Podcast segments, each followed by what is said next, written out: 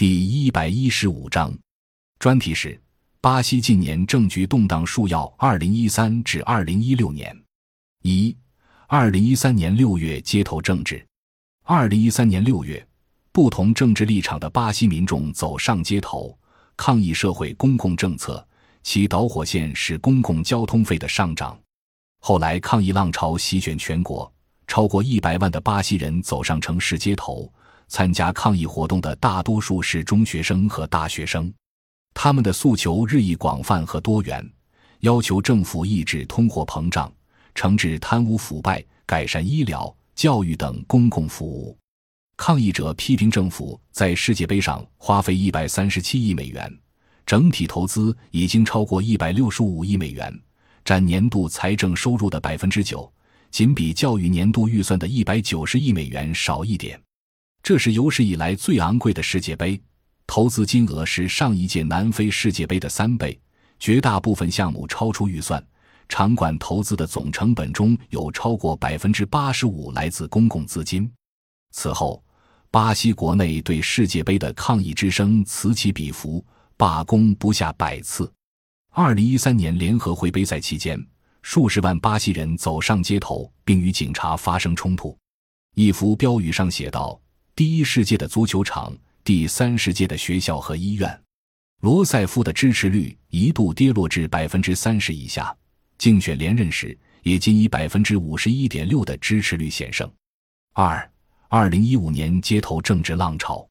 二零一五年三月、四月及八月的三次街头政治浪潮，显然不再针对社会民生政策。而改为要撼动刚获连任的罗塞夫政府的权威，甚至推翻劳工党的执政地位。一三至四月，据巴西《圣保罗夜报》报道，三月十五日，巴西全国二十六个州和联邦区至少一百五十二个城市爆发了反对总统罗塞夫及劳工党的示威游行。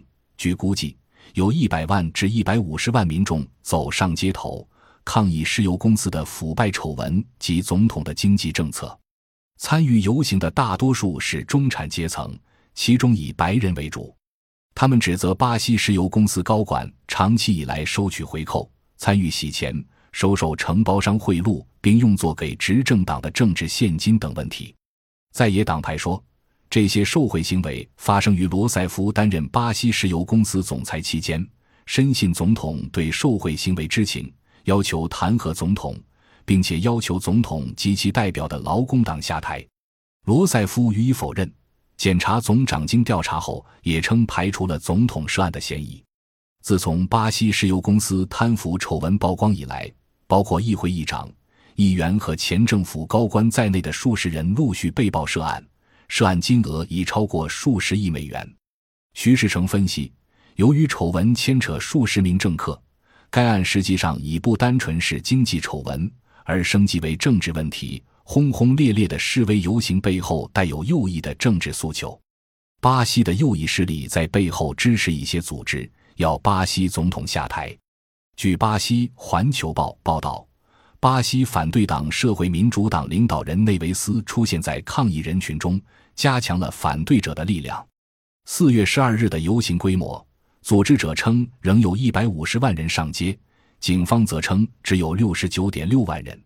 二八月，报道称，八月十六日，民众走上街头，在首都巴西利亚、第二大城市里约热内卢、第一大城市圣保罗以及巴西各地城镇游行抗议，高喊罗塞夫下台。据警方估计，至少有四十一万民众在全国数十个大小城镇示威抗议。主办方则说，参与示威活动的人数达六十六万人。巴西某调查公司所做民调显示，二十三的巴西人支持弹劾总统。据英国《卫报》报道，少数激进示威者甚至认为，如果总统拒绝下台，发动军事政变也在所不惜。此时，距离罗塞夫以微弱优势成功连任还不到一年。三，二零一五年十二月。巴西国会对总统罗塞夫展开弹劾程序。二零一五年十二月二日，巴西国会众议院议长库尼亚宣布接纳议员呈请，对总统罗塞夫展开弹劾程序。弹劾呈请由一群知名律师起草，转交在野党派议员提交议院。呈请书指责政府应为巴西石油公司腐败丑闻负责，并指责罗塞夫隐瞒政府的实际开支。十二月八日，众议院成立弹劾案特别委员会，并以二百二十九票赞成和一百九十九票反对通过了弹劾报告。该报告认为，二零一二至二零一四年，总统罗塞夫违反财政法，在未获得国会批准情况下，擅自向国营银行贷款。隐藏日益增长的财政赤字，犯有渎职罪。罗塞夫在总统府发表全国电视讲话称，弹劾呈请完全缺乏基础，重申自己并无不当行为，并批评此举是右派试图发动政变。四，二零一六年八月，总统罗塞夫最终被弹劾。踏入二零一六年，巴西左派。右派除了涌上街头示威游行，分别支持及反对罗塞夫，还在法院和议会对垒。巴西政局几度动荡。二零一六年三月四日，前总统卢拉遭到警方强制传讯，配合腐败案调查。二零一五年三月，巴西联邦警察正式对二零一四年曝光的巴西石油公司腐败案展开代号为“洗车行动”的调查。该案指巴西国家石油公司高层利用外包工程大肆收受贿赂，或将汇款作为政治现金输送政党，涉案金额高达四百亿雷亚尔。至少有三个政党与石油公司的贪腐相关：民主运动党、进步党以及执政党劳工党。民主运动党的几大领袖，如副总统泰梅尔、众议院议长库尼亚和参议院议长雷南。都深陷腐败丑闻。三月十六日，罗塞夫紧急任命前总统卢拉出任内阁部长。三月十八日，巴西联邦最高法院一名大法官裁决终止政府对卢拉的任命。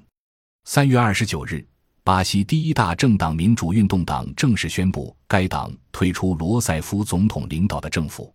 在罗塞夫政府三十一名内阁部长中，民运党占七席。仅次于执政的劳工党。